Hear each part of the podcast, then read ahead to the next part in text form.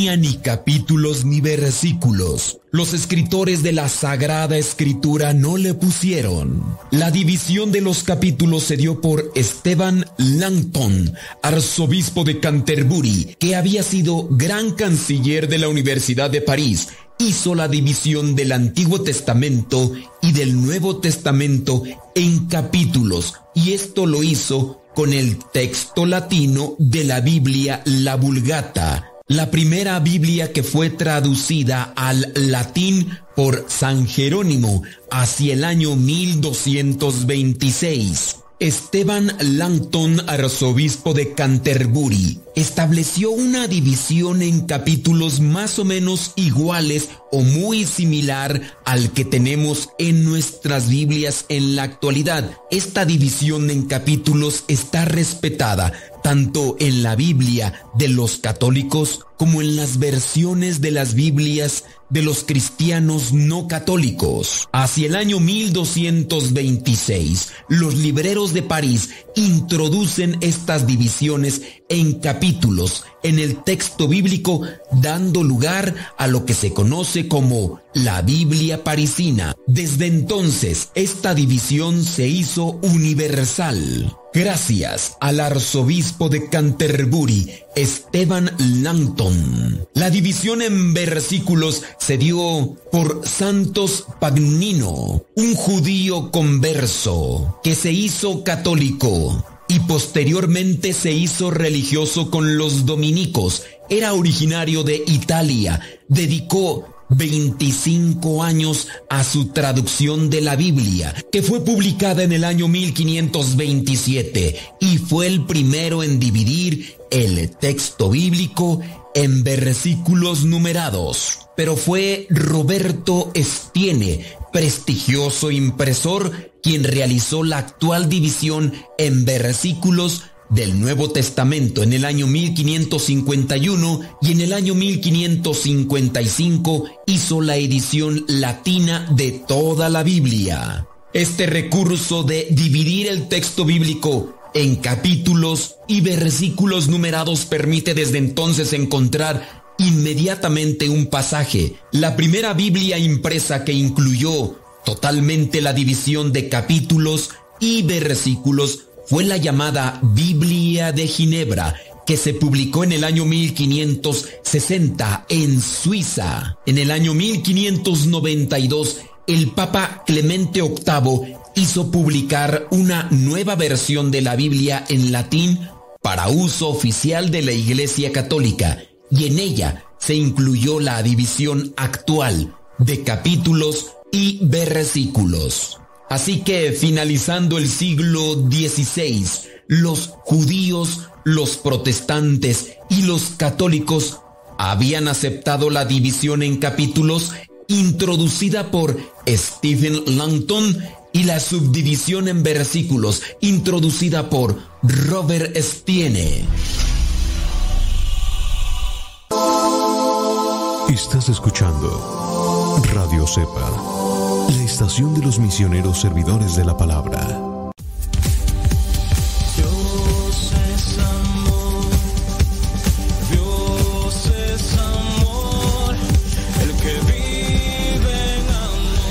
Concierto católico de alabanza y oración. Este próximo 15 de octubre en Texcoco, Estado de México.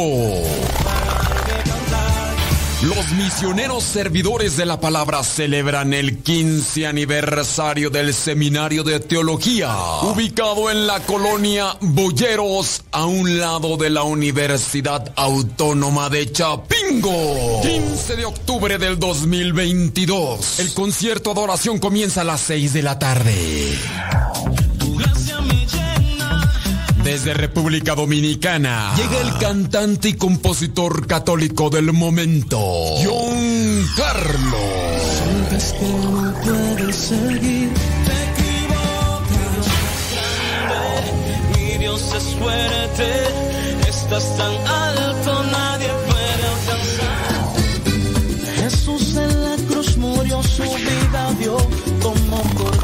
información al teléfono 775 186 53 70 775 186 53 70 Celebrando 15 años el Seminario de Teología de los Misioneros Servidores de la Palabra este próximo 15 de octubre en Texcoco, Estado de México. No te lo puedes perder. Somos católicos.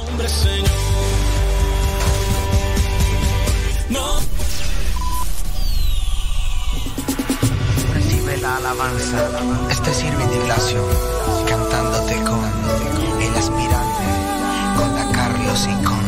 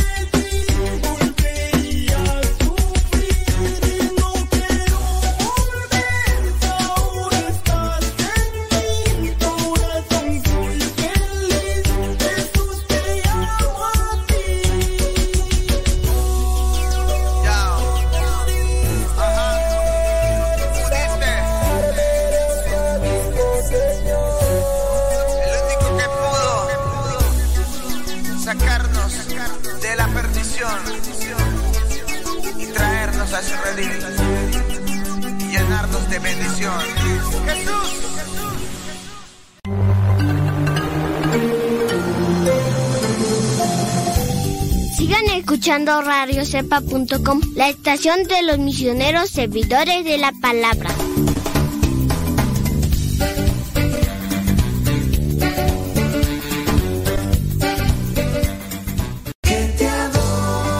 Vuelve cielo abierto a la Ciudad de México. Auditorio Nacional. Escucha el llamado.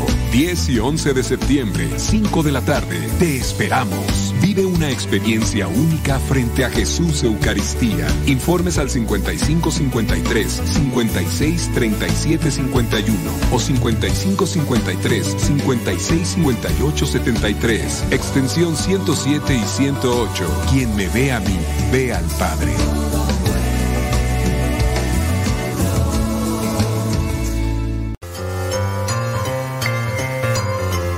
¿Ya estás listo para la trivia del día de hoy?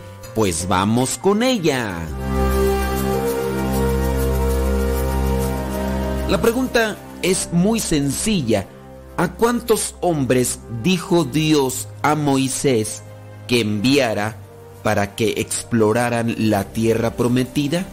¿A cuántos hombres dijo Dios a Moisés que enviara para explorar la tierra prometida? Tú muy bien sabes que el pueblo de Israel caminaba por el desierto después de huir de Egipto y Dios les había prometido una tierra.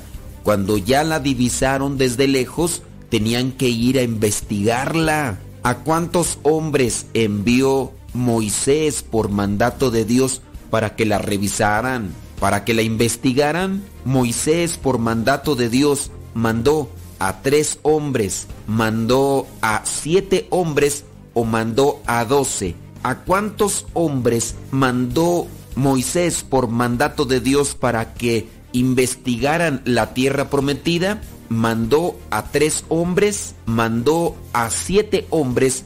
¿O mandó a doce hombres?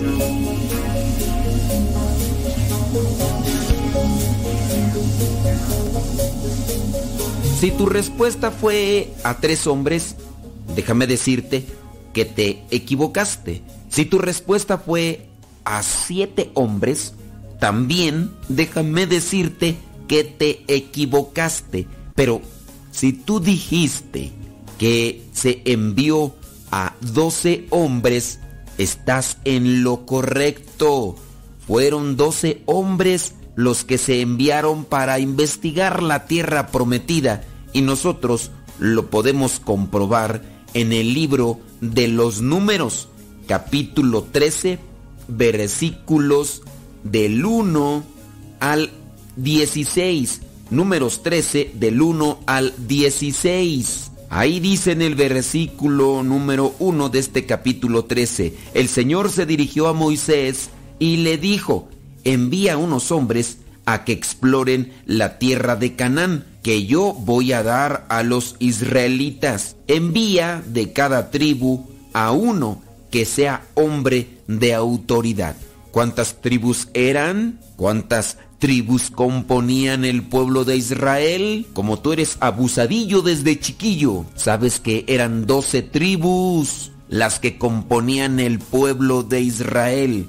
Y de entre cada tribu escogieron a Samúa, a Zafat, a Caleb, a Igal, a Oseas, a Paltí, a Gadiel, a Amiel, a Gadí, a Setur, a Naví y a Gueel. En el versículo 16 dice que a Oseas, uno de estos doce, que era hijo de Nun, le cambiaron el nombre y le pusieron Josué. Y tú recordarás muy bien, porque eres abusadillo desde chiquillo, que Josué viene a ser el sucesor de Moisés. Podemos decir entonces que dentro de estos doce hombres que fueron escogidos para explorar la tierra prometida, Oseas, es decir, Josué, era de los más abusadillos. Esto nos da como referencia que para poder cumplir con la voluntad de Dios no basta solamente estar rezando y dándose golpes de pecho a cada rato. Necesitamos poner en práctica la inteligencia, la disciplina, la autoridad, ser organizados, ser constantes. Así que ante cualquier circunstancia de la vida, no busquemos las cosas que nos gustan como tal, sino buscar aquello bueno, aunque sean cosas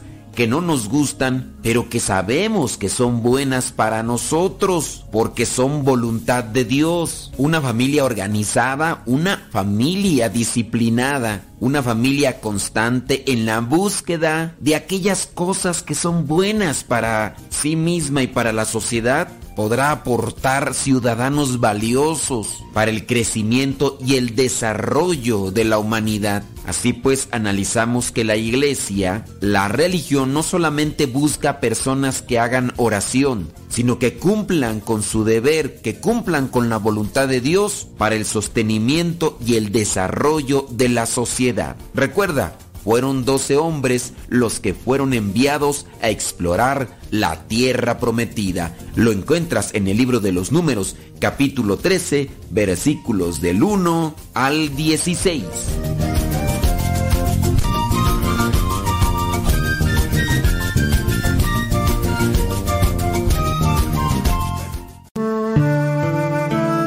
Abre tu corazón y deja que Dios ilumine tu vida. Escuchas Radio Cepa.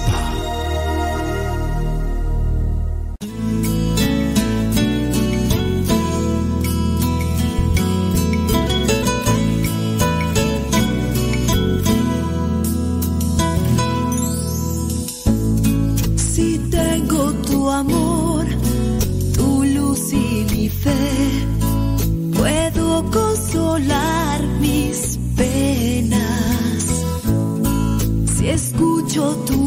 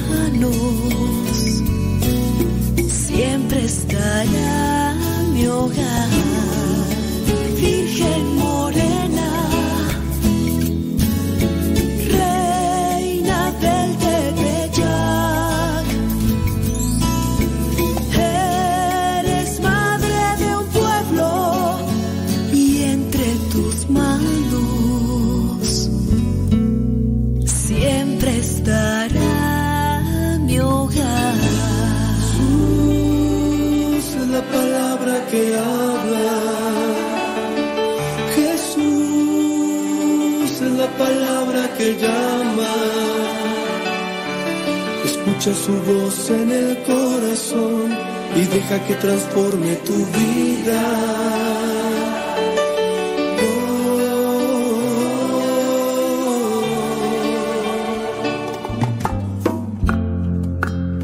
Lo que digas debe estar siempre de acuerdo con la sana enseñanza. Los ancianos deben ser serios, respetables y de buen juicio. sanos en su fe, en su amor y en su fortaleza para soportar el sufrimiento. Igualmente, las ancianas deben portarse con reverencia y no ser chismosas ni emborracharse. Deben dar buen ejemplo y enseñar a las jóvenes a amar a sus esposos y a sus hijos, a ser juiciosas, puras, cuidadosas del hogar, bondadosas y sujetas a sus esposos para que nadie pueda hablar mal del mensaje de Dios. Anima igualmente a los jóvenes a ser juiciosos en todo y dales tu mismo ejemplo de cómo hacer el bien. Al enseñarles, hazlo con toda pureza y dignidad, hablando de una manera sana, que nadie pueda condenar. Así, sentirá vergüenza cualquiera que se ponga en contra, pues no podrá decir nada malo de nosotros. Aconseja a los siervos que obedezcan en todo a sus amos, que sean amables y no respondones, que no roben, sino que sean completamente honrados, para mostrar en todo qué hermosa es la enseñanza de Dios nuestro Salvador pues Dios ha mostrado su bondad al ofrecer su salvación a toda la humanidad. Esa bondad de Dios nos enseña a renunciar a la maldad y a los deseos mundanos y a llevar en el tiempo presente una vida de buen juicio, rectitud y piedad, mientras llega el feliz cumplimiento de nuestra esperanza el regreso glorioso de nuestro gran Dios y Salvador Jesucristo. Él se entregó a la muerte por nosotros para rescatarnos de toda maldad y limpiarnos completamente, haciendo de nosotros el pueblo de su propiedad, empeñados en hacer el bien. Esto es lo que tienes que enseñar, animando y reprendiendo con toda autoridad. Que nadie te desprecie. Palabra de Dios, te alabamos Señor. Si te ha dejado algún mensaje esta lectura, recuerda que es la palabra de Dios. Esta lectura la puedes encontrar en la carta a Tito, capítulo 2, versículos del 1 al 15. Aquí San Pablo exhorta a Tito para que sea un ejemplo ante los demás, para que enseñe, para que motive, para que exhorte a todos a cumplir con la voluntad de Dios. Dios quiere que caminemos por las sendas de la justicia. Ante situaciones difíciles, la palabra de Dios nos viene a iluminar, incluso en nuestra manera de actuar. Tú también Deja que Dios ilumine tu vida. Escuchar tu palabra es un inicio de ti, Señor. Meditar tu palabra es captar tu mensaje de amor. Proclamar tu palabra, Señor es estar embebido de ti, proclamar tu palabra, Señor, es ya dar testimonio de ti, Dios.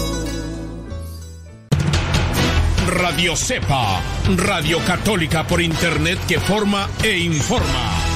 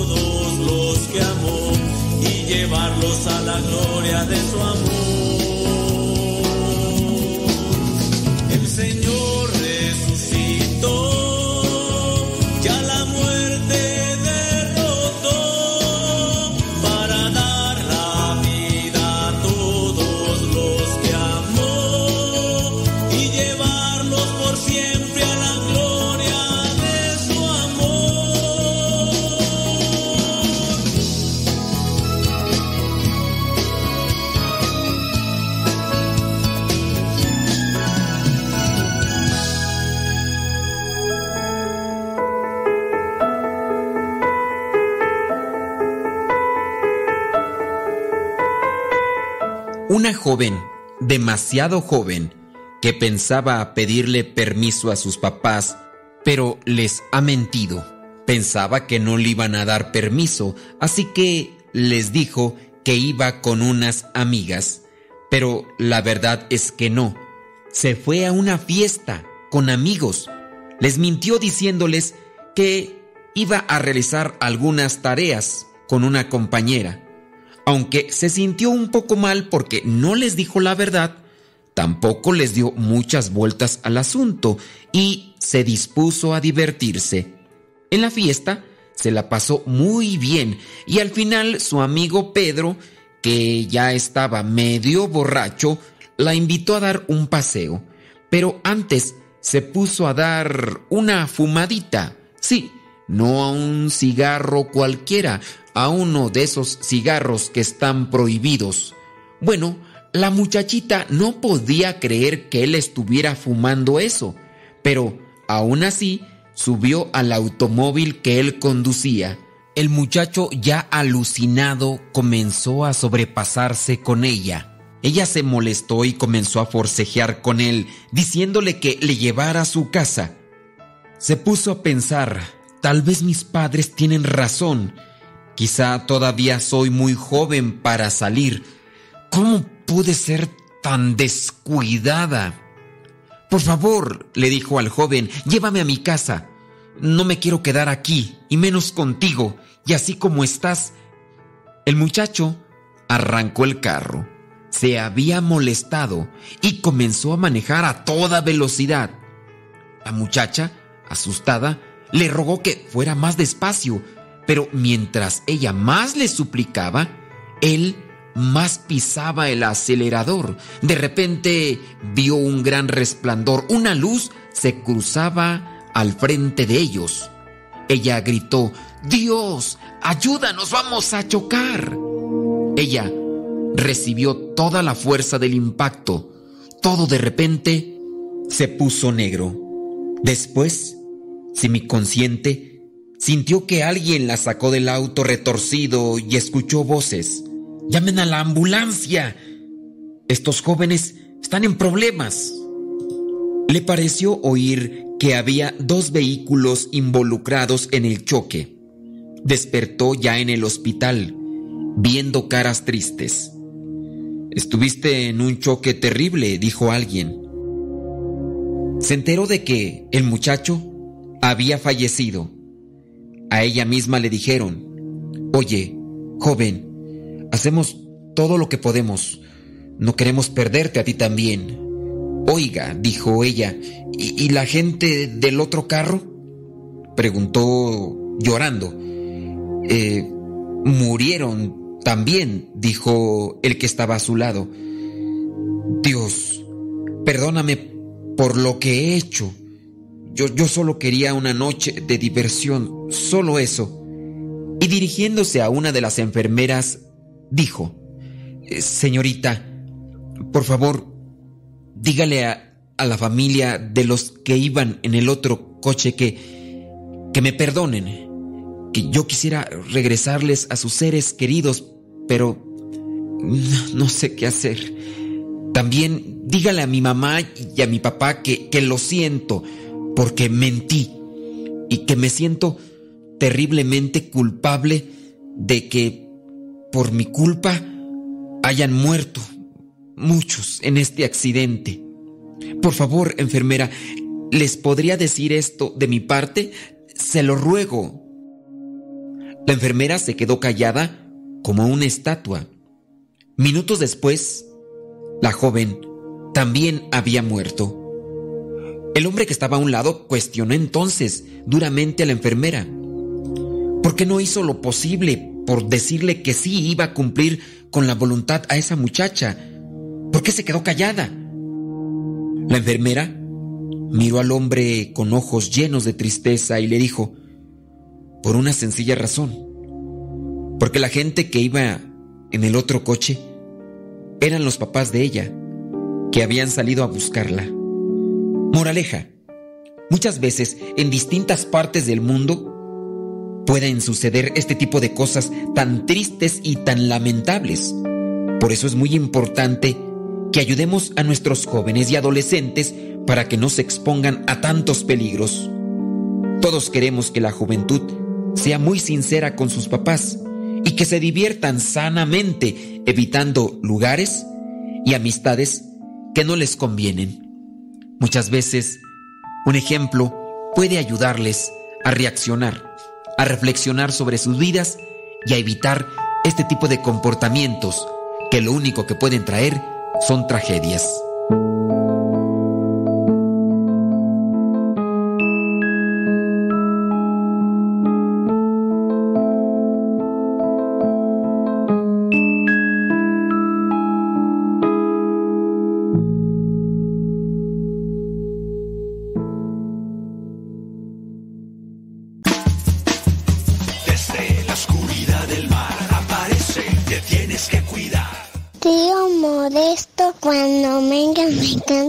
Canciones como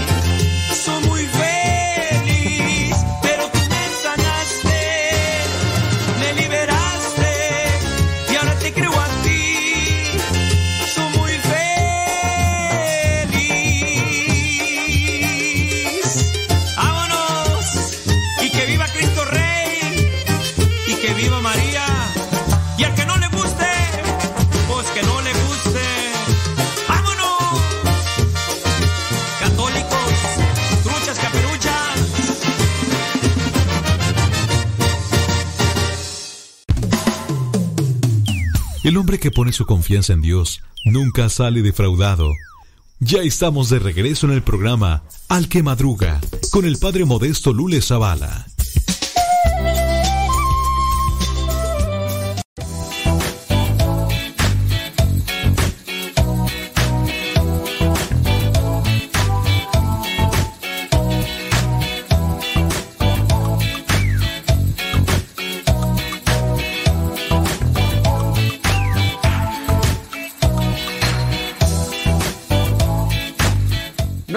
51 minutos, 9 con 51 minutos. Hoy día viernes 9 de... Viernes 9 de, de septiembre, mes de la. Ay, ay, ay. De acuerdo a la tradición, su pequeño y único hijo de la esposa de San Isidro Labrador, este niño cayó a un pozo profundo, entonces María Toribia y San Isidro corrieron a, auxiliarlo, pero no encontraban la forma de rescatar a Chamaco. Fue así que con el alma en un hilo se pusieron a rezar de rodillas con tanta fe que las aguas del pozo, dice, comenzaron a, a elevarse hasta que el niño alcanzó la superficie saliendo a flote. La misma tradición señala que María y e Isidro vivieron su matrimonio con auténtico espíritu cristiano. Fueron muy unidos y así lo reconocían sus conocidos. Ellos eran un solo corazón y una sola alma. Por eso es que se reconoce a esta mujer, esposa de San Isidro. Ciertamente para que haya para que haya santidad en el matrimonio, se necesita en pareja con Dios. En pareja con Dios. Sí. Mira nada más. ¡Qué bárbaro! ¡Qué bárbaro! Sí, allá en una iglesia gótica utilizada para sesiones de yoga y canto de mantras, en donde, en Bélgica, el, el obispo de la diócesis es conocido por sus declaraciones contrarias a la doctrina. Si así está el obispo, ¿cómo no va a estar lo demás? Dice este verano la parroquia de Santiago, la más antigua de la ciudad de Amberes, Bélgica, después de la catedral, ha sido el escenario de unas actividades llamadas llamativas y poco habituales. La maravillosa iglesia gótica se construyó en el emplazamiento de un antiguo hospital para peregrinos que iban a Santiago de Compostela y la Santa Misa lleva celebrándose en este lugar desde el año 1431. Pero en julio y agosto la iglesia tiene otro tipo de celebraciones de carácter completamente diferente. ¿Qué es lo que hacen? Pues se dan sesiones de yoga. Esta, estas sesiones de yoga son organizadas en colaboración con la Federación Belga de Yoga, porque es de Bélgica, ¿no? Todos los miércoles, se retiraban todas las bancas de la iglesia, de modo que a las 8 de la noche unas 60 personas participaban en esa sesión de yoga que tenía lugar en la nave principal, o sea, allí frente al altar los asistentes acudían con ropa deportiva y con sus tapetes y órale, vamos a darle la yoga y el mantra. Acuérdense de llevarse todas las cosas aquí porque mañana van a venir a misa. El curso fue publicado como una experiencia de yoga única en la iglesia de Santiago de Amberes. En el verano largo y caluroso, la iglesia iba a ser cada miércoles la noche en el lugar, ándele pues. Bueno, pues. Yoga kirtana, una modalidad consistente en la repetición de mantras cantados. Un mantra es una frase repetida así y órale, a darle al yoga. Dice, en cada sesión había que pagar 10 euros. A la entrada podía añadirse cualquier contribución voluntaria. O sea, si querías tú agregarle más de 10 euros, órale. Porque, ¿sabes por qué? ¿Para qué está cobrando eso? Para la restauración de la iglesia. Dice, en total se obtuvieron 6.500 euros. No sé si es mucho o poco. El año pasado ya se realizó una representación de danzas grotescas y actuaciones teatrales en el mismo templo. En otras ocasiones se han celebrado exposiciones de arte moderno sin ningún significado religioso dentro de la iglesia. Así el asunto. Resulta significativo que el pastor de la diócesis de Amberes, a la que pertenece la parroquia, Monseñor Johann Bonney, dice, este prelado, usted obispo, es conocido porque durante el primer sínodo de la familia hizo repetidas declaraciones favorables al reconocimiento en la iglesia de las parejas del mismo sexo, también así como la aceptación de anticonceptivos, preservativos y también sobre el divorcio.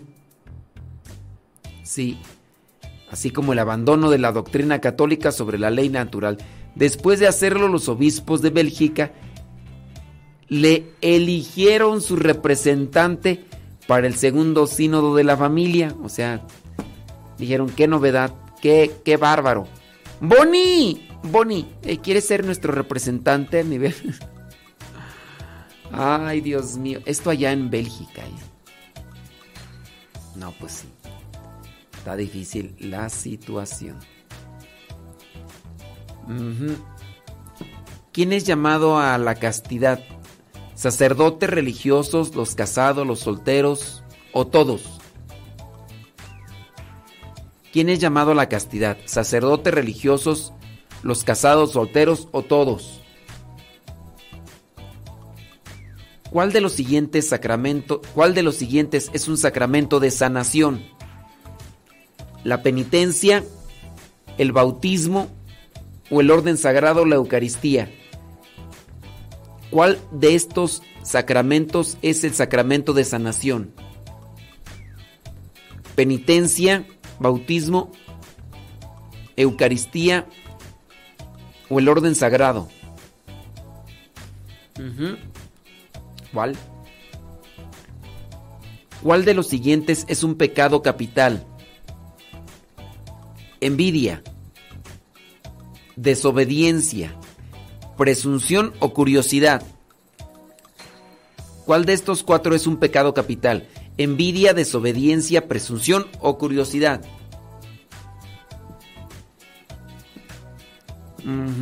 ¿Cuál de las siguientes personas debe recibir la unción de los enfermos?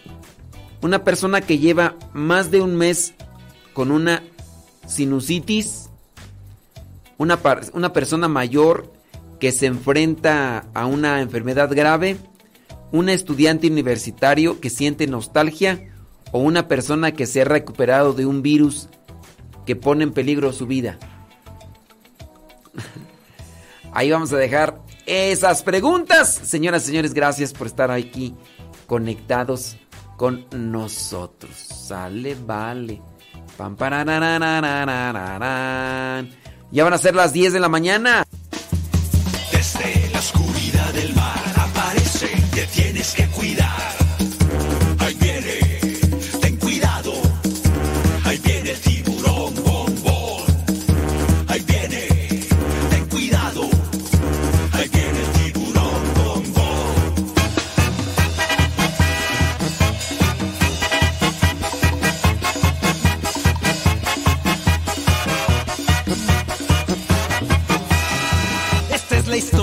pez grande y enojón. De los malvados él quería ser campeón. A los otros peces perseguía sin razón. No lo querían por ser malo y muy grosero. Pesado y muy sangrón. Pero en el fondo de su pobre corazón, él se sentía triste, solo y sin amor. Hasta que un día conoció la luz de Dios su perdón y su alegría. Su vida transformada.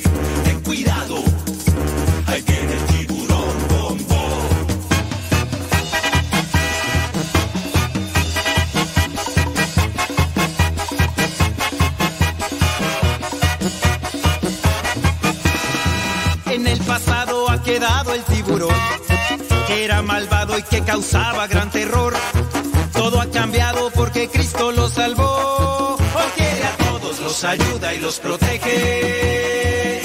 Bombón es un campeón.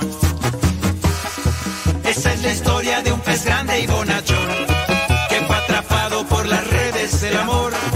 A todos cuenta que Jesús lo perdonó.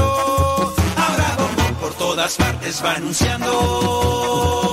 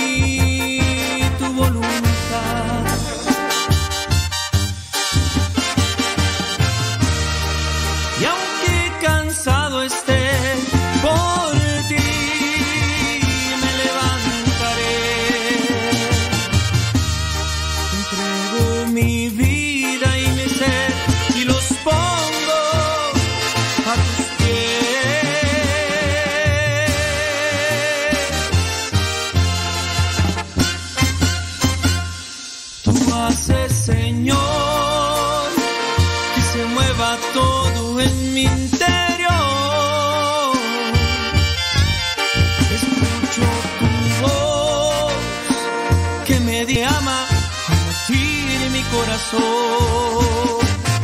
Tú haces, Señor, que el caído se levante, que el enfermo se restaure.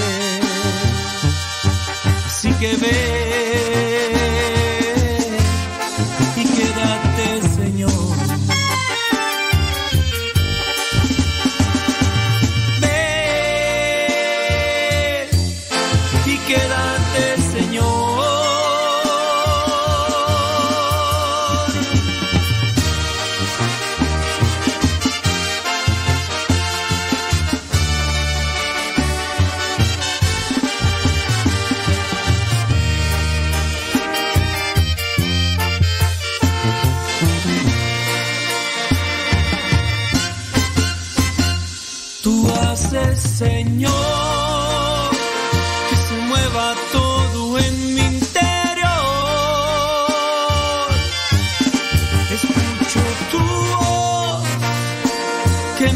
Que me ama, al latir mi corazón.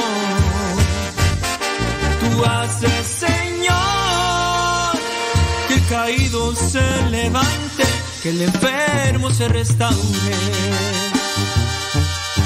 Así que ve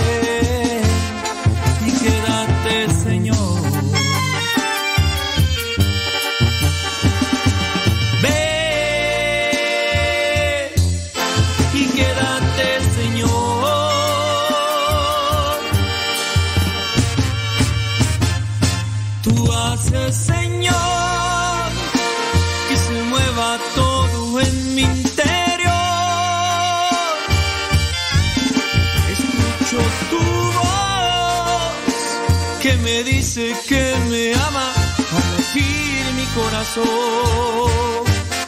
Tú haces, Señor, que el caído se levante, que el enfermo se restaure. Así que ven y quédate, Señor.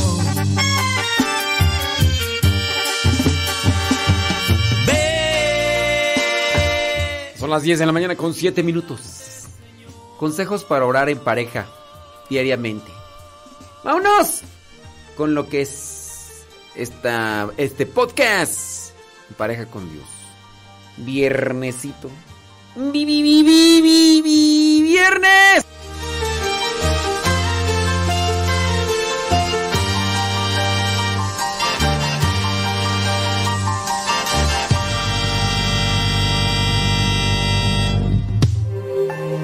Olvidar el día en que te conocí? Nuestras almas se encontraron. Una bella amistad se convirtió en amor. No cabe duda que fue Dios quien nos unió. Desde aquel día no dejo de pensar en ti. Cada detalle tuyo me cautiva. Te convertiste ahora en parte de mí. El podcast En pareja con Dios presenta Consejos para orar en pareja diariamente.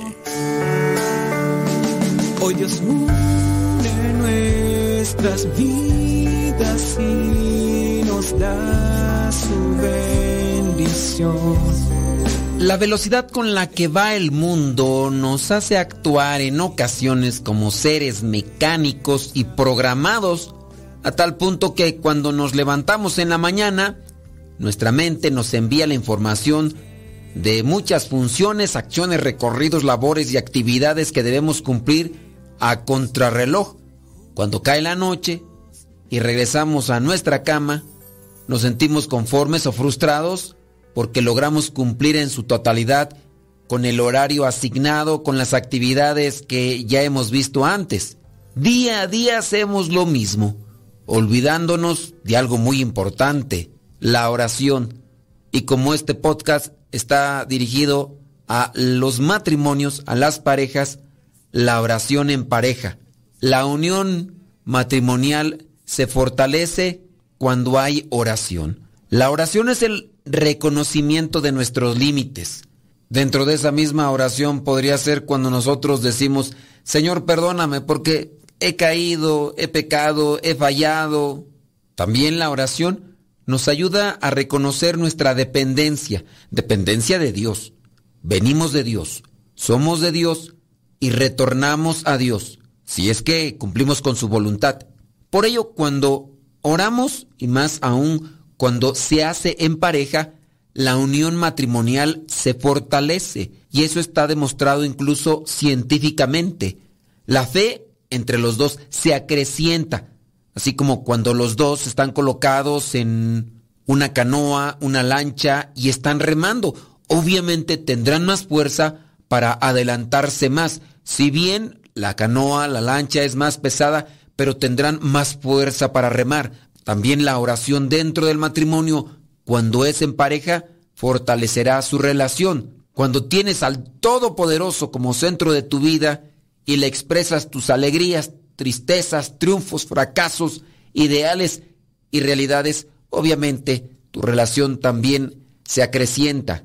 Un tiempo para orar antes de ir a dormir, lo ideal, un tiempo para orar en las mañanas, si es que las condiciones dentro de esta situación de pareja pudieran darse. A veces no tanto así y se hace más favorable en la noche. Ciertamente a veces el cansancio de la jornada del día sugiere no hacer oración, pero la disponibilidad en pareja puede permitir que poco a poco se esfuercen y acrecienten esa fortaleza que necesitan para vencer la flojera. Aquí van algunas recomendaciones para orar en pareja.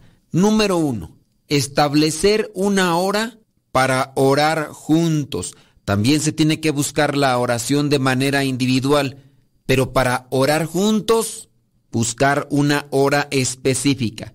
Conozco una pareja que me compartía parte de su rutina, por decirlo así, no monotonía, más sí rutina, que era una actividad ya establecida y repetida constantemente. Buscaban cierto lugar de su casa, preparaban un café, pero también rezaban el rosario, una actividad ya fijada, y cuando él o ella no podían estar presentes por el hecho de alguna actividad del trabajo o alguna actividad que tuvieran dentro de la familia, si es que ella no estaba presente, él se sentaba en el mismo lugar donde ya habían acordado, preparaba dos tazas con café, le tomaba una foto y se la mandaba a la esposa a la hora en que ya tenían acordado reunirse. Ella, por su parte, dentro de esa sincronía, también buscaba unirse en oración en ese mismo instante mientras su esposo se encontraba en aquel lugar y así también en el caso de la mujer en el caso de la esposa, cuando el esposo por el trabajo no podía estar en ese lugar y a esa hora que ya habían acordado para tomarse un café y para hacer oración, le tomaba foto a esas dos tazas que preparaba y se le mandaba a su amado esposo. Número uno entonces, para que se acreciente la oración, establecer una hora para orar juntos. En la medida que esto se vuelva un hábito, será más fácil. Número dos, asignar cómo se va a dirigir la oración, quién la va a iniciar, de qué manera interactuar, para que después no exista ese conflicto, siempre yo o siempre tú, sino establecer también lo que vendría a ser las formas como se van a estar haciendo oración y quién las va a estar dirigiendo. Número tres, al hacer oración, tomarse de las manos. Si es la oración del rosario o si es otra oración, estar orando mientras sus manos están entrelazadas.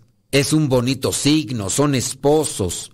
También debe de existir ese detalle que les una. Punto y sugerencia número cuatro. Comenzar la oración dándole gracias a Dios. Darle gracias a Dios por el día, por la salud, por los bienes materiales, darle gracias a Dios incluso por las penas, por los problemas, las dificultades darle gracias a Dios incluso por aquellas cosas que son difíciles de pasar, pero que con base a eso se fortalece la relación. Número 5. Dentro del esquema de oración, también pedir perdón por las faltas cometidas, quizá lo mejor por los pecados de omisión que a veces se tienen el uno para con el otro o dentro de la misma familia o con relación a los demás. Número 6 comprometerse a cambiar los errores. Señor, me comprometo a ser diferente, a ser más paciente, a ser más tolerante. Si dentro de la misma oración no se es transparente, no se compromete con la pareja, las cosas que le pedimos a Dios cuando no queremos cambiar nuestra manera de ser, simplemente no se podrán realizar como tal. No podemos pedirle a Dios que me quite esta necedad o esta soberbia o este orgullo cuando yo no me comprometo a ser más paciente, a ser más amable o a ser más humilde. Consejo número 7. Pedir por aquello que más esté necesitando dentro de su relación. Se tiene que tener una prioridad, se tiene que fijar qué es aquello que está preocupando más o qué es lo que se está necesitando dentro de la relación. Consejo número 8. Expresar a Dios cuánto lo aman. El decirle cuánto se ama a Dios es también comprometerse a cuánto se quiere hacer. Y número 9. Finalizar la oración con un abrazo, con un beso. La oración es el compromiso que se hace con la pareja, es el compromiso que se hace con Dios. Busquen siempre disfrutar de hacer la oración.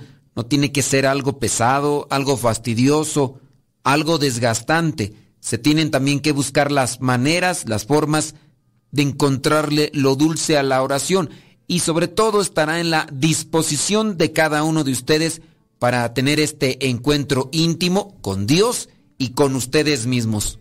Apóyense de técnicas o formas que pueden encontrar dentro de la iglesia para unir sus corazones, para unir sus almas con Dios que nos creó y quiere que seamos felices. Recuerda, oración, reflexión y meditación de la palabra de Dios, buscar un acompañante espiritual o buscar elementos, ya sea lectura o audios o videos, que pudieran sugerirte y ayudarte dentro del camino a la santidad. Estos mismos audios pudieran ser como una guía espiritual para tu matrimonio. Siempre busca lo que te nutre, lo que te fortalece, lo que te purifica y lo que te sana. Y recuerda que para llegar a la santidad en el matrimonio, se tiene que llegar en pareja con Dios. Cada uno con su propia historia, con sus defectos y virtudes. Distintos sueños, pero mismo ideal. Inmensamente amarnos por la eternidad. Desde aquel día no dejo de pensar en ti. Cada detalle tuyo me cautiva. Te convertiste ahora en parte de mi ser. Aún no sé muy bien qué fue lo que pasó. Solo sé que yo te amo.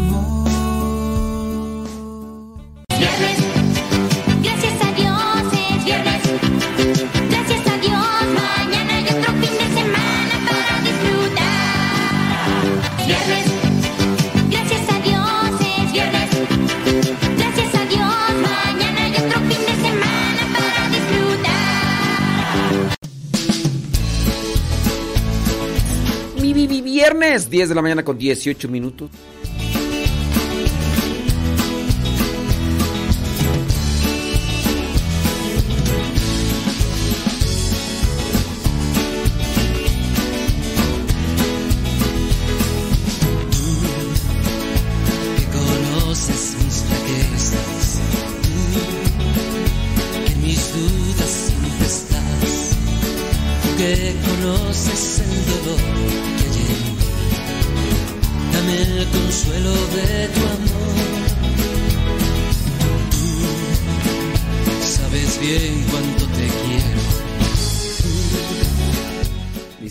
Una persona que mm, pide sus oraciones, dice porque a dos de sus cuñados les quitaron la vida. Ellos vivían en Apaseo el Alto, Guanajuato. Y sí, pues toda esta parte allá de Guanajuato ahora está siendo acorralada por la violencia. Y hay mucho dolor y sufrimiento en las personas que, que quedan en esta situación. Bueno, pues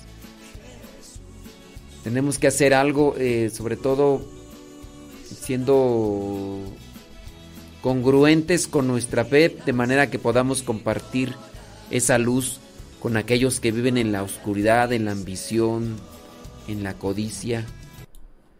Y pues ciertamente la, la radio tiene una función de querer transmitir una, un- una esperanza, una fe, una luz.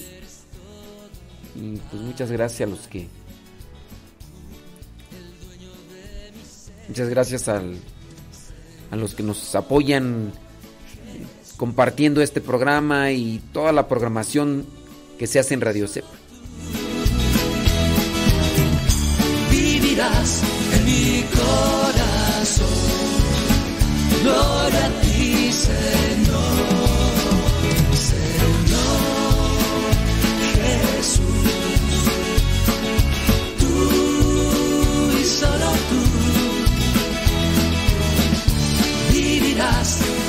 Corazón.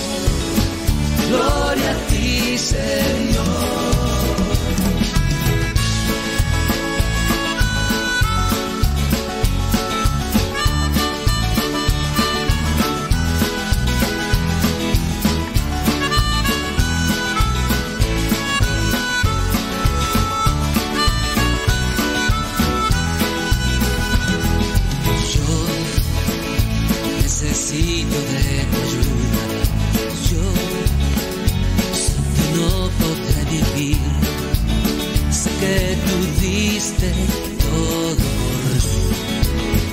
Ven a mi vida, Jesús. Yo cantaré siempre tu nombre. Yo sé que escuchas mi oración. Yo soy testigo de poder. Gloria a ti. Señor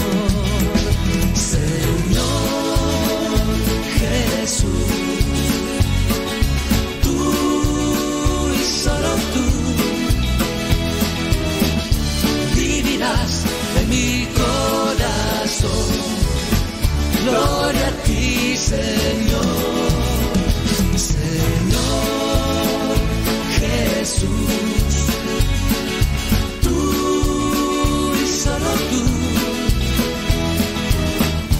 vivirás en mi corazón. Gloria a ti, Señor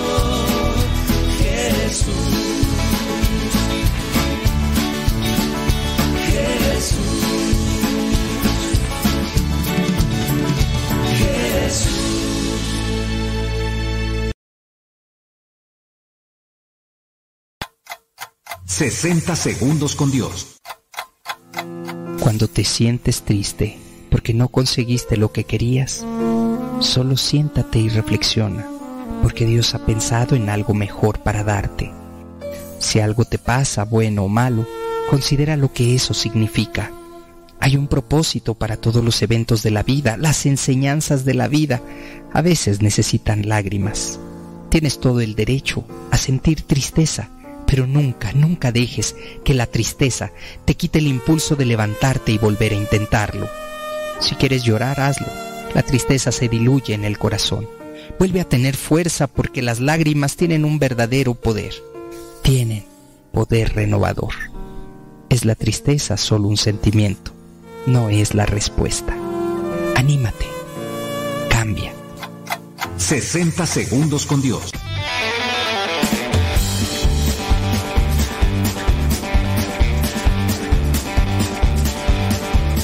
Martín trabajaba en la oficina de correos número 23 de Managua, Nicaragua, cuya labor era procesar las cartas que tenían dirección ilegible, es decir, aquellas cartas que tenían una dirección que no era muy clara. Un día llegó a sus manos una carta con un escrito un tanto tembloroso. Esa carta era dirigida a Dios. Sí, a Dios mismo, pero no tenía ninguna dirección a dónde tendría que ser enviada. Como esa correspondencia no llegaría a ningún lado, Martín tomó la decisión de abrir esa carta para ver de qué se trataba. En la carta decía, Querido Dios, soy una viuda de 84 años que vive de una pequeña pensión. Ayer alguien robó mi bolsa. En ella se encontraba todo lo que me quedaba del mes. Y ahora voy a tener que esperar hasta el año nuevo. El próximo domingo es Navidad y había invitado a dos amigas mías a celebrar mi cumpleaños, que presiento será el último sobre esta tierra. Así lo siento yo por mi edad, aunque me consuela que el siguiente año, pienso yo, lo celebraré contigo en la gloria. Pero sin dinero llegará a esta fiesta y no podré ofrecerle nada a mis invitadas. Mi alacena está vacía de alimentos. Tú eres lo único que tengo, mi única esperanza. Sé que en estas fechas tienes muchos gastos, pero, querido Dios, ¿me podrías ayudar según tus posibilidades?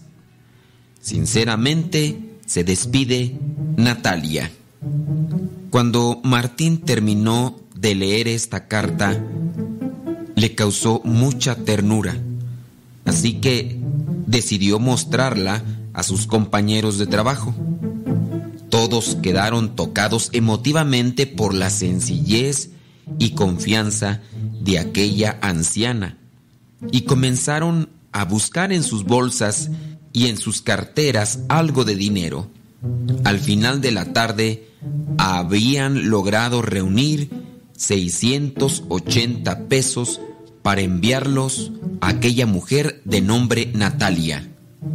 Martín, haciendo un acto de generosidad más allá de sus posibilidades, colocó otros 200 pesos, con lo que reunieron 880 valiosos pesos. Todos los empleados que cooperaron tuvieron una sensación de satisfacción que tal vez no experimentaban hacía mucho tiempo, dando desinteresadamente una alegría a Natalia y a sus amigas. Además, se había realizado de forma tan discreta que nunca nadie percibiría el noble corazón de los empleados del correo. Sucede así cuando damos sin un interés personal, nosotros recibimos mayor satisfacción.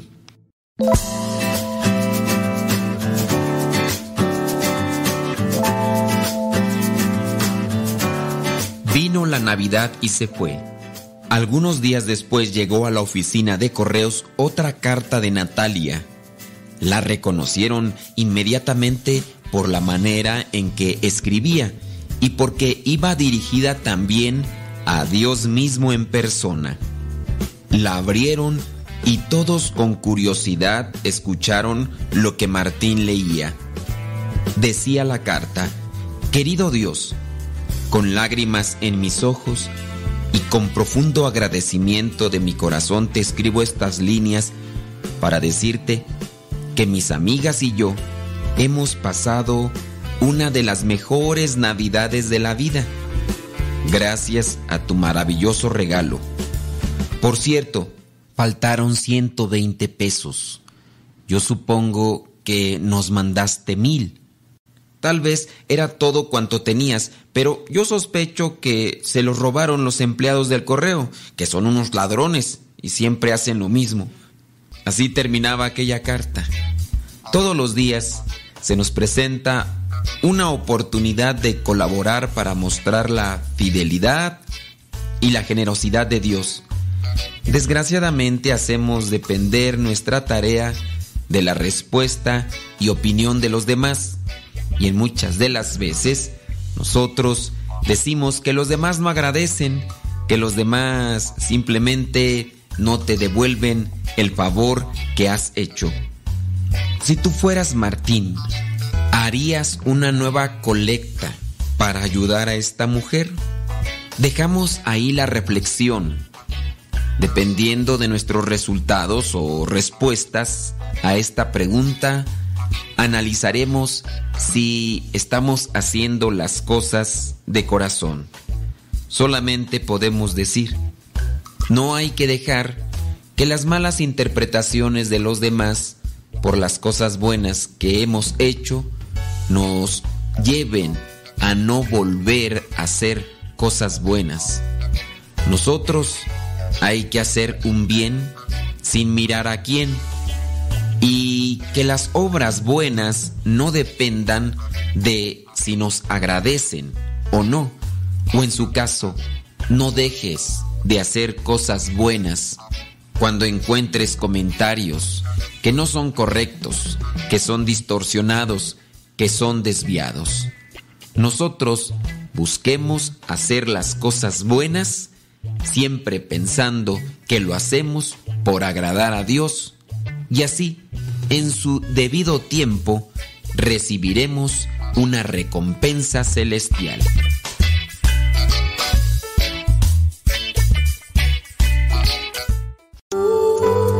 La verdadera oración nace del corazón, no de unos labios ágiles.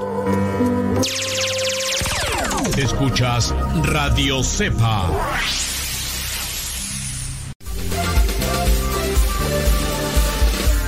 Preguntan de dónde yo he sido nativo y no sé de dónde es mi origen.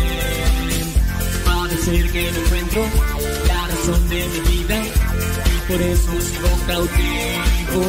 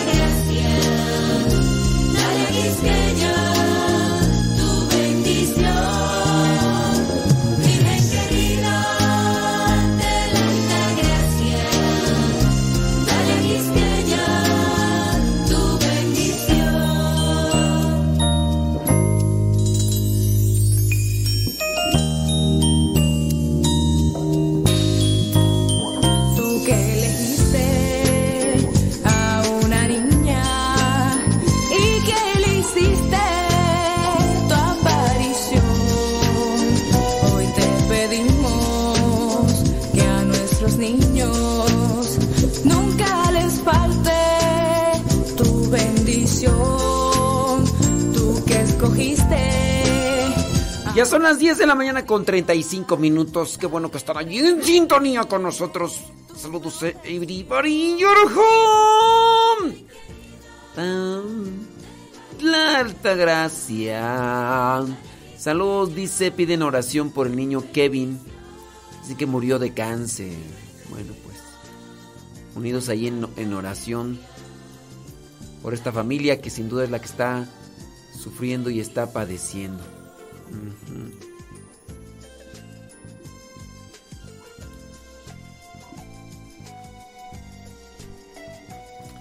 Ay, doña Carmen. Ya fue a entregar el correo, doña Carmen. Sí. Oiga, y este... Y, ahora que andaba en Estados Unidos, ¿qué? ¿Quién entregaba el correo qué? Saludos a Kevin Fernie. Saludos Kevin Fernie. Kevin Fernie. Ándele.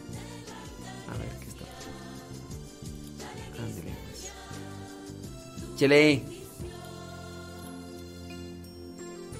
Sí. Amén, amén sin acento, ¿verdad, doña Carmen? Doña Carmen. Doña Carmen. Dice... Ay, María Marcela Velasco.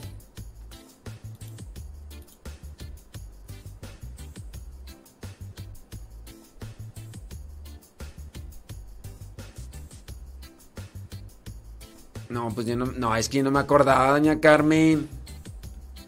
¿Cu- ¿Cuándo me dijo eso, doña Carmen? Ay, doña Carmen. No, yo no me acuerdo que me haya dicho eso, doña Carmen, porque... No, doña Carmen, pero ¿por qué, pues, hombre? Ay, Dios mío, hombre. Recuerda que le dije que No, estoy en Los Ángeles, California, y que ya el correo ya, ya entregué Pero- el cargo. Ya entregué el cargo porque ya tenía Ay, ¿qué? 31 años manejando el correo y ya estoy cansada y por eso ya no, Ya, mejor ya lo entregué, cansó. ya, ya se quedó el, el delegado de ahí de mi comunidad con el correo. Ay, doña Carmen, es que... Mire. Es que yo, yo, yo... Yo, yo, yo estoy confundido, doña Carmen. Mire, doña Carmen, usted me escribió hoy a las 8.10 de la mañana.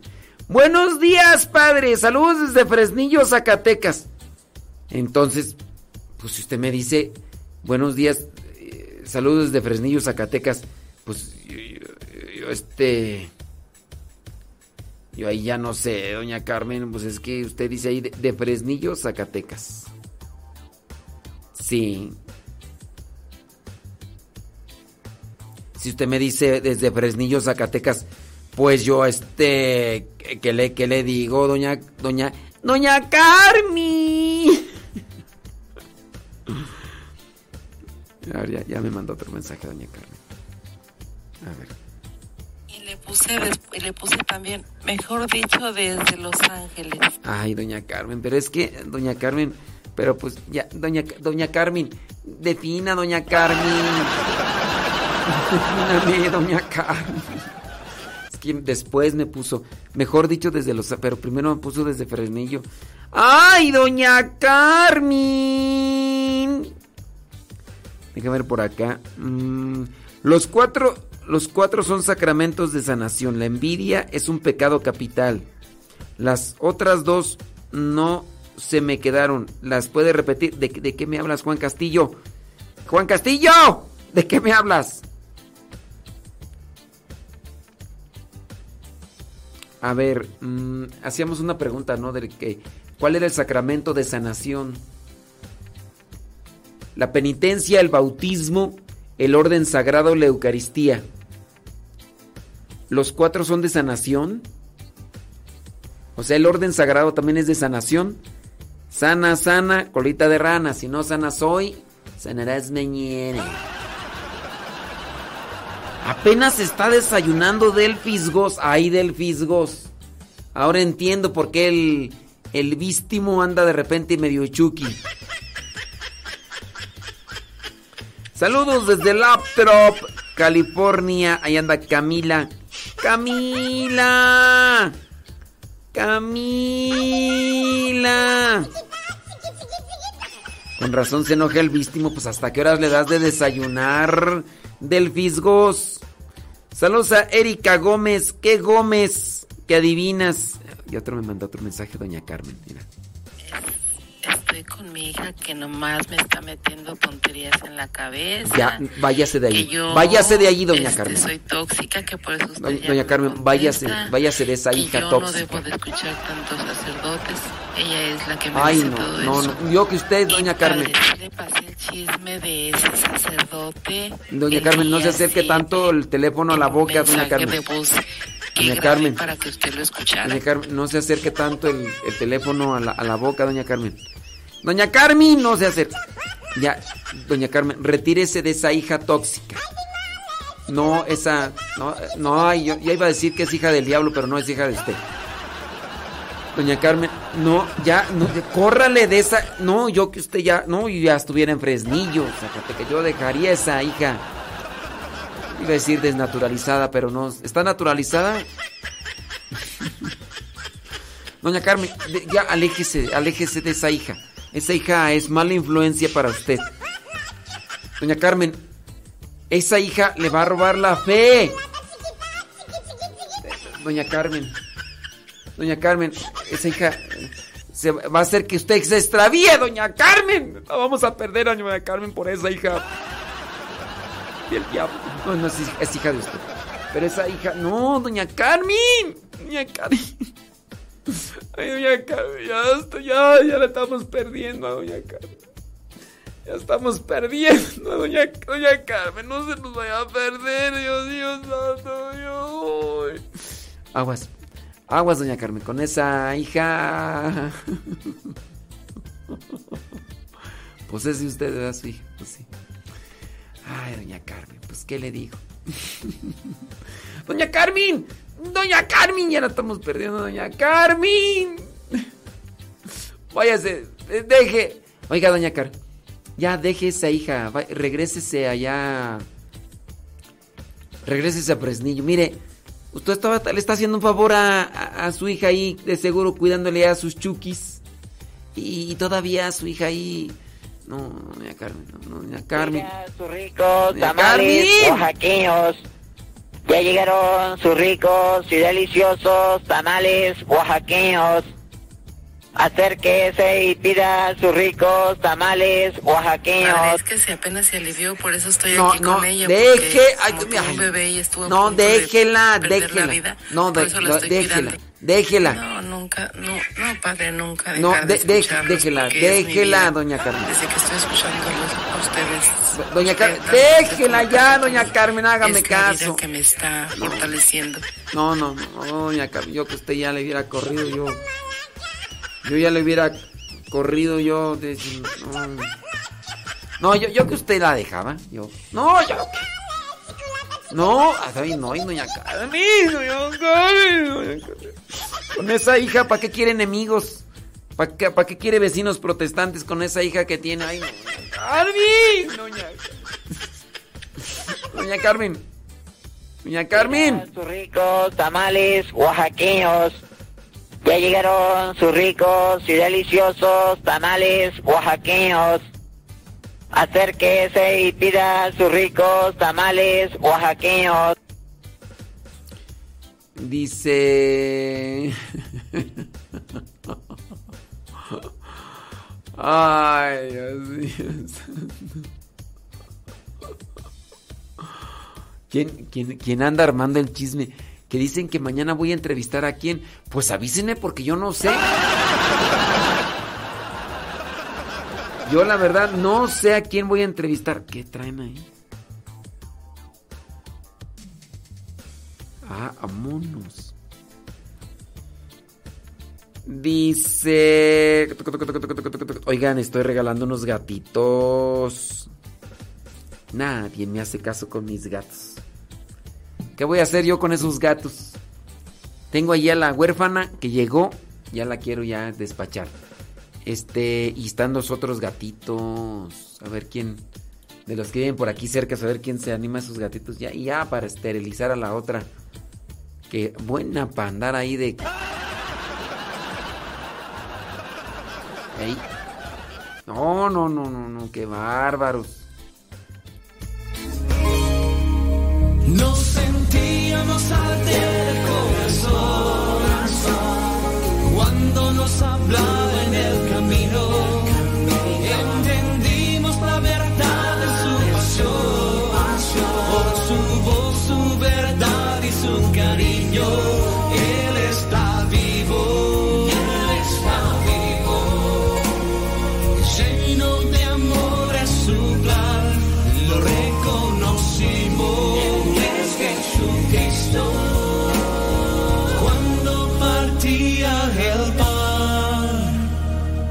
Señoras y señores, pues aquí está en cabina, está Fabián, él es del Estado de México, misionero laico, hace unos dos años eh, hizo eh, su entrada a la vida misionera. Fabián, ¿cómo te encuentras? Muy bien, muchas gracias por invitarme. Oye Fabián, este, ¿cómo fue que tú encontraste eh, el llamado que Dios te estaba haciendo para, para ser misionero? ¿Cómo fue que descubriste tú esa, ese llamado?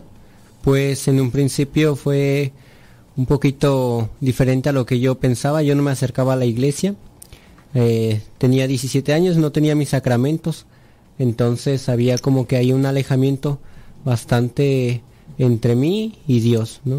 Y pues no era malo, no, nunca me metí en, en vicios o así. Yo estudiaba, trabajaba y estaba bien con mi familia, tenía una buena relación. Pero de Dios, pues no, no conocía nada. Fue hasta que una hermana religiosa empezó a evangelizar ahí en mi comunidad. Cuando yo empecé a acercarme, en un principio pues no me gustaba. De hecho, ni iba a los temas, nada. Ella me invitaba y era muy insistente, pero uno renuente. Eh, hasta que pues ella empezó a dar los cursos en mi casa. Y ahí es donde yo empecé a escuchar más de Dios. Y me gustaba. Ya fue con las, con el apostolado cuando yo empecé a acercarme más a la iglesia, a asistir a misa.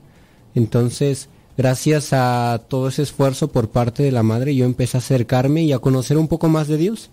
Y, y ya después entré a, lo que es esta vida misionera. En un principio pues yo no quería nada. Me decía, no, pues tú entra, ¿no? Y, y quédate. Pero pues como siempre, ¿no? No, pues uno no quiere, no, nada. Es hasta que, pues no sé, en un retiro, en un fate, eh, en una hora santa, a mí me, me conmovió mucho y yo sentí ahí que Dios me pedía dar más, ¿no? Y, y ahí tomé una decisión que fue entrar y quedarme.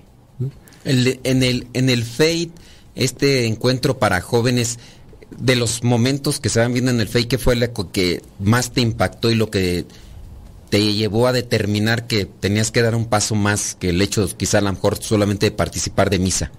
Pues supongo que fueron dos cosas. Eh, la principal fue una hora santa que estuvo ahí y yo al ver al Santísimo así tan grande y, yo, o sea, una cosa pequeña, ¿no? Sentí como que él quería, ¿no? Él quería que yo estuviera ahí. Y pues en ese principio pues dije, no, pues todavía no, ¿verdad? Yo me voy a ir a mi casa, voy a trabajar y, y ya, ¿no? Pero saliendo de- del Fate, que fue la segunda cosa, fue- me motivó mucho ver a los jóvenes que estaban enfrente de mí, eh, bailando, este, entregando su vida, ¿no? Y dije, ¿por qué ellos pueden estar ahí y yo no? ¿no? Y eso me hizo a mí sentir una, pues una necesidad de estar, ¿no? Y ya estando en mi casa, yo lo platiqué con mis papás y dije, ¿saben qué? Pues me voy a quedar, ¿no? A lo mejor no en ese año porque Yo fui en el 2019 y no me quedé, pero yo dije, en el siguiente año yo entro, ¿no? Sea como sea, yo voy a estar ahí, ¿no? Entonces las dos cosas que me motivaron mucho fue ver a Dios ahí en, el, en la Eucaristía, pero también ver a esos jóvenes entregados, ¿no? Lo que me hizo que diera yo una respuesta. Sí, y en el caso de, de tus papás, eh, digo, mm, te, te dieron apoyo, no te, no te dijeron que no, que a lo mejor eso no era para ti, no, no encontraste ningún pero por ahí o, o por algún otro familiar que te hiciera pensar que, que en realidad eso que tú estabas pensando no era bueno. Pues eh, por parte de mis papás, ellos no son muy acercados, pero era, mm, era tomar mi decisión, ¿no? O sea, ellos decían lo que tú quieras está bien, ¿no? Entonces por esa parte nunca tuve un pero. Aunque sí, ya los últimos días, ya cuando ya estaba a punto de irme, eh, yo veía mucho la, la tristeza de mis papás, ¿no? Como que todavía no, a pesar de que ya tenían un año de, de que yo les había dicho, ya en los últimos días como que no querían, ¿no? Y sí me decían, ¿y estás seguro? ¿Y si quieres? Y yo, pues sí, ya lo decidí, ¿no? Eh, por parte de ellos, este, pues sí, aunque les dolió dejarme ir, eh, me dejaron, ¿no? Y por parte de mi familia, eh, externos, tíos, abuelos, pues ellos sí de plano no quisieron, pero pues eh, no es lo que ellos pedían, ¿no? Ellos decían. Y, y sí, em, ya estando acá, ya después de un año, regresé a mi casa y, y ya lo aceptaron de otra forma, ¿no?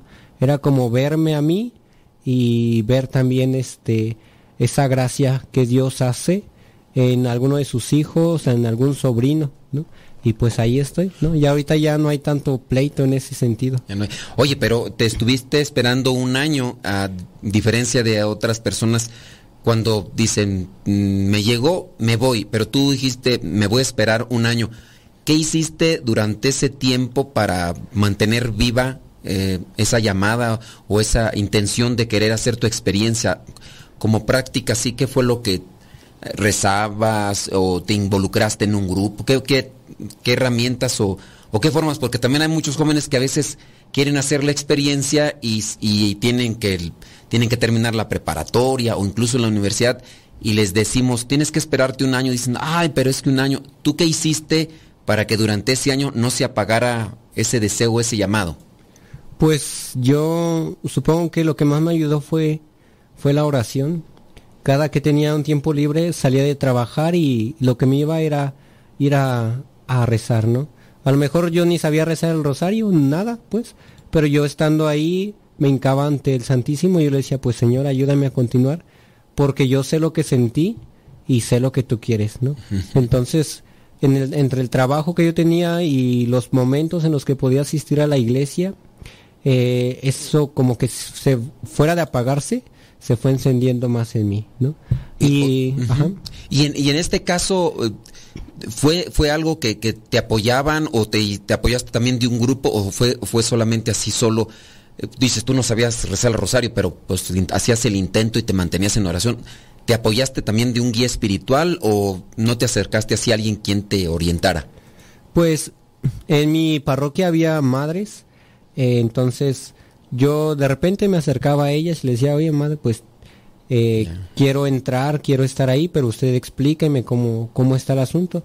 Y ya las madres hacían su labor, pues. Mm. Ellas me decían, no, pues está así, tienes que hacer esto y vas a enfrentarte a esto, ¿no? Entonces de alguna forma ellos me daban como que esa guía, ¿no? También.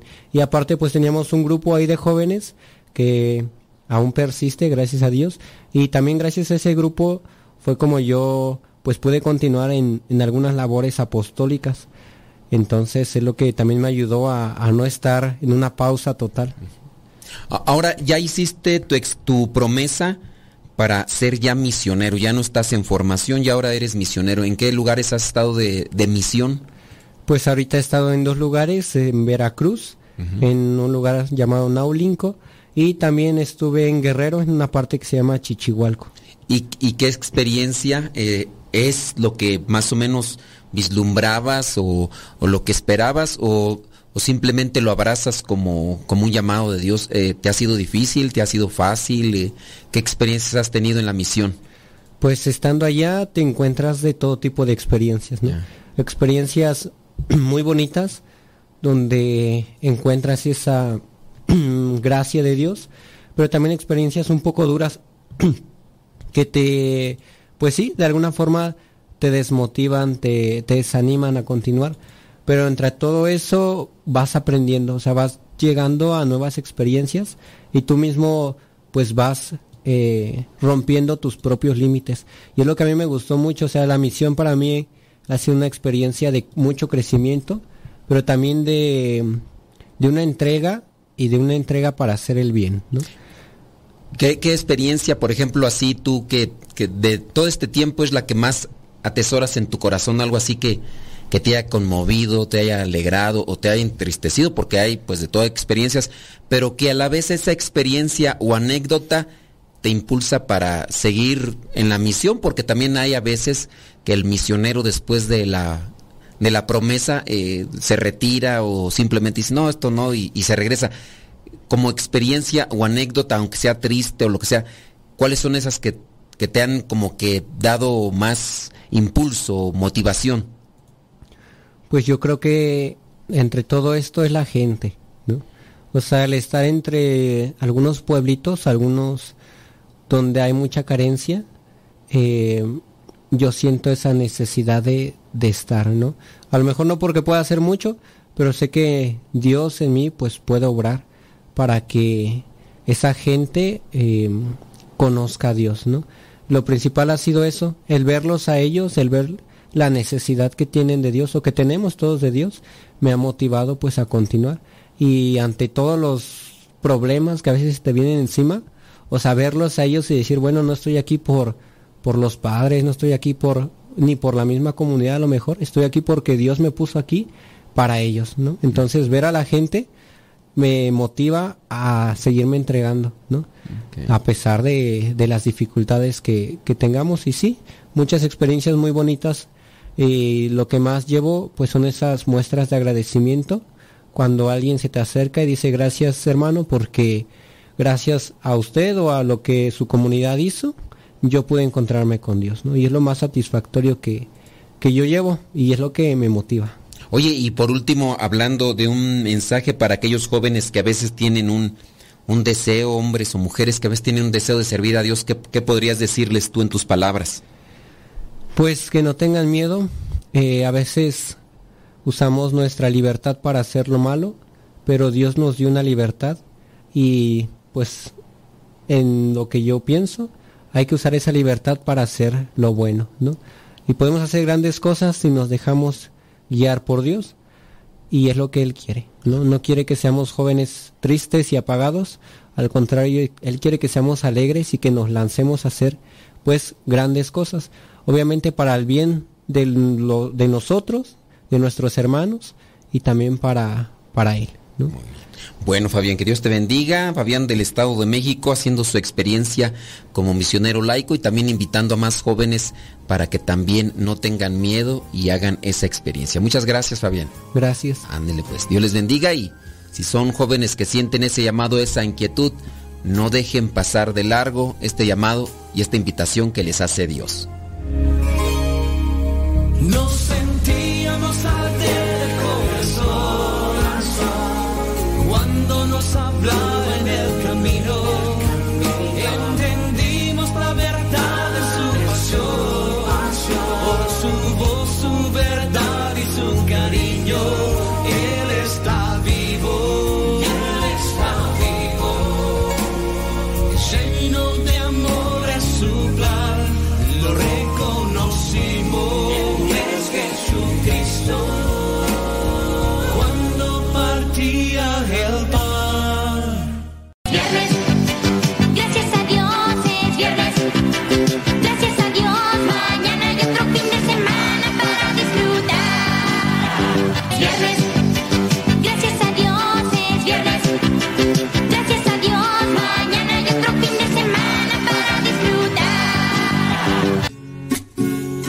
Comienza Un nuevo día. Déjame ver ahí rápidamente en el Telegram. Tron, tron, tron. Déjame ver quién se aparece por ahí.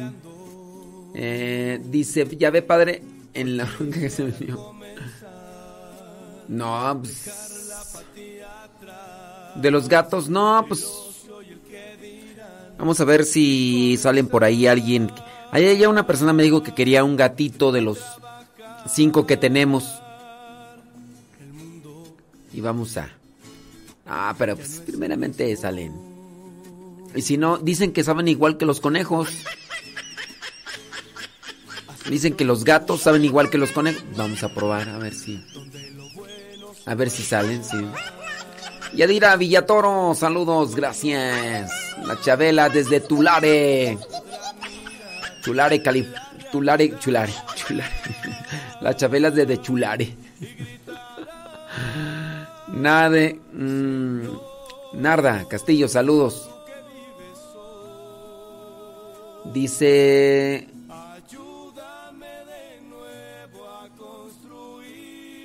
A ver, Narda. Narda, no la entiendo, ahí te pregunta. Dice, padre, disculpe la molestia. Habló sobre que nada más los cons- que nada más los consagramos pueden estar en el presbiterio y los lectores. ¿Por qué Lambón está en el presbiterio en mi parroquia? Ah, este. Bueno, este Narda. Este, no entiendo tu. Tu pregunta. ¿No debería de estar el. el Lambón en el presbiterio? Pregunta. Es que yo así entiendo tu. tu cuestionamiento. Dices que por qué Lambón está en el presbiterio. Pregunta, ¿no debería de estar en el presbiterio? ¿O qué? O sea, es más bien así como cuestionamiento de por qué Lambón está en el presbiterio. Y yo ahí mi cuestionamiento, ¿no debería de estar? Tanto el altar, el Lambón deben de estar en el presbiterio. La misma sede debe estar en el presbiterio. Pero ante tu cuestionamiento, ¿no debería de estar? Que si los lectores también pueden estar en el presbiterio, los lectores no deben de estar en el presbiterio. Solamente quienes deben de estar en el presbiterio son los sacerdotes y los diáconos, ni siquiera los monaguillos. Ahora, el hecho de que los lectores suban al presbiterio solamente para proclamar la palabra de Dios no es estar, es pasar, proclamar y descender, lo mismo que hacen los monaguillos. Los monaguillos pasan a servir y ya, pero no es lo mismo estar que, que pisar. El sacerdote y el diácono están en el presbiterio. Los monaguillos pasan a servir. Los lectores pasan a servir. Los que están en la liturgia pasan a servir. Es que a lo mejor ustedes están este, entendiendo como que prohibido que ponga un pie en el presbiterio cualquiera que no sea diácono o sacerdote. Y eso no es lo que estamos diciendo. Lo que estamos diciendo es que el presbiterio es para los que son diáconos o sacerdotes u obispos. Pero no estamos diciendo, ah, es pecado que suba un pie cualquier laico. Es más, se va a ir al infierno, ¿no? Pues no. Pasaron a servir los monaguillos. Bueno, pasan a servir los monaguillos, pero no es para que se queden ahí. Pasan a servir los lectores, pasan a servir los lectores, pero no es para que se queden ahí. Pasan a servir los de liturgia, pero no es para que se queden ahí. No sé si me explico. O sea, no es lo mismo estar que pasar a servir. Dice, esa era lo que quería saber. Es que en nuestra parroquia pasamos dos lectoras y una se sienta mientras la otra proclama. Pero se sientan no por todo el tiempo, se sientan para esperar. Tampoco hemos dicho prohibido sentarse ahí porque eso es pecado. Ojalá y sí se comprenda la, la cuestión de, de estar, pasan a servir, pero mientras una está sirviendo, la otra espera para que le llegue su turno, la otra sirvió. O sea, no es, el pe- no, es un pecado, no es que, que pongan un pie o que pasen ahí unos instantes al presbiterio. Es- yo pienso que a lo mejor lo que se entiende de esa manera. Otra cosa es que se quede ya la lectora todo el tiempo desde que inicia la misa allí arriba del presbiterio sentada y como si fuera una sacerdotisa. Esa es otra cosa que ahí ya no sé si me no. Dice, para aprender uno un sirio bendecido tiene que hacer un Padre Nuestro y también para pagarlo solo quiero para poder sacar de dudas a una persona. No hay no hay una una oración fija o establecida para aprender un sirio. Puedes prenderlo. Si quieres santiguarte, puedes hacerlo. Puedes rezar un Padre Nuestro. Pero no hay una cuestión establecida o ya mm, ahí ya eh, reglamentada. Entonces puede, puedes iniciar santiguándote, después un Padre Nuestro, puedes hacer un salmo, ya después la, te santiguas y lo apagas. No es, no es una, tiene que ser así, ¿eh? Si no, no. Si quieres rezar, si no quieres rezar, a veces nada más es la contemplación, puede ser.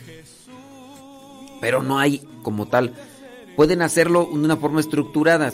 Padre Nuestro, una de María, un salmo, la liturgia de las horas. Pueden ponerse a rezar el rosario, pueden eh, rezar la coronilla de la misericordia. Lo que, lo que ustedes ahí más o menos decidan. Saludos desde Dallas, Texas, dice Lali Tapia, gracias. Ey. Ujú. Dice.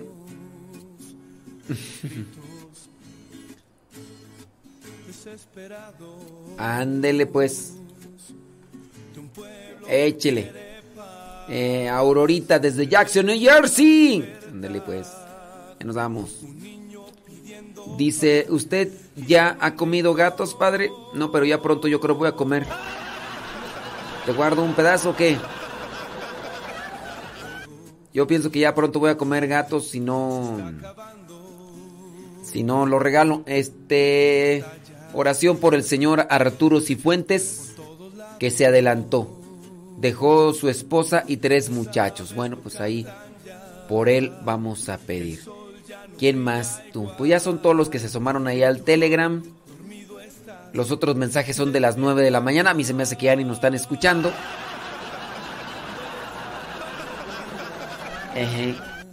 Ándele, pues bueno. Señores, señores, gracias a los que nos mandaron sus mensajes por el Telegram. Arroba cabina radio sepa. Arroba cabina radio sepa. Arroba, arroba, arroba. Cabina radio sepa. Arroba cabina radio sepa. Saludos hasta Carolina del Sur. Mm, ¿Que quieren que les dé los nombres correctos de todo lo que forma parte del altar? Miren, yo pienso que más bien es- este tipo de cosas se tienen que explicar con un video porque si yo aquí trato de explicárselas, pues a lo mejor ni, ni me sé explicar ni ustedes me van a agarrar a entender. Ándele pues. Claro. ¿Saben quién, quién sí puede comer carne de, de gato? Los muñecos. Entonces yo, yo pienso que, que los muñecos pronto van a comer miau miau. Miau miau. Ahí estamos conectados, Modesto Radio en YouTube, Modesto Radio en Facebook, Modesto Radio en Spotify, Modesto Radio en iTunes, Modesto Radio en Google Podcast. Nos desconectamos de Facebook y de YouTube. Gracias. Pasen feliz viernes. Seguimos acá. Seguimos acá conectados en Radio Cepa. valor caridad que sienta sientan mis manos el dolor que sentiste en la cruz, mi Señor, mi Salvador. Se escuchan por todos lados los gritos Hacen una pregunta por acá, dice, ¿cuál es el nombre correcto donde el sacerdote purifica sus manos después de la comunión? Mm, ¿Después de la comunión? ¿Después de la comunión el, el sacerdote purifica sus manos? Mm, no, que yo sepa no. Saludos a quien está asando chiles, porque va a ser chiles rellenos. Yo pensé que no estaba. Señora Gaby Ordaz, ¿va a ser chiles rellenos? ¿Con queso o con carne? ¿Con queso o con carne? Pero después la comunión, ¿ustedes conocen a un sacerdote que se purifique las manos después de la comunión? Pues que yo sepa así como que no. Digo, yo no lo hago. Y los sacerdotes de acá, yo... Eva Sandoval tampoco dice que conoce. Yo, yo no he visto, ¿eh? Yo no he visto que un sacerdote purifique sus manos después de la comunión.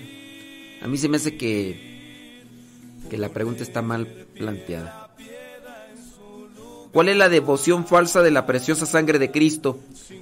Pues la devoción falsa es la que promueve el devocionario de del nigeriano Bernabé. Esa es esa es la devoción eh, distorsionada con queso. Van a ser los chiles rellenos con queso, acompañados con arroz, frijolitos. Hoy se rompe dieta. Eso. Sí. Ándele pues. Saludos. Gracias. Muchas gracias.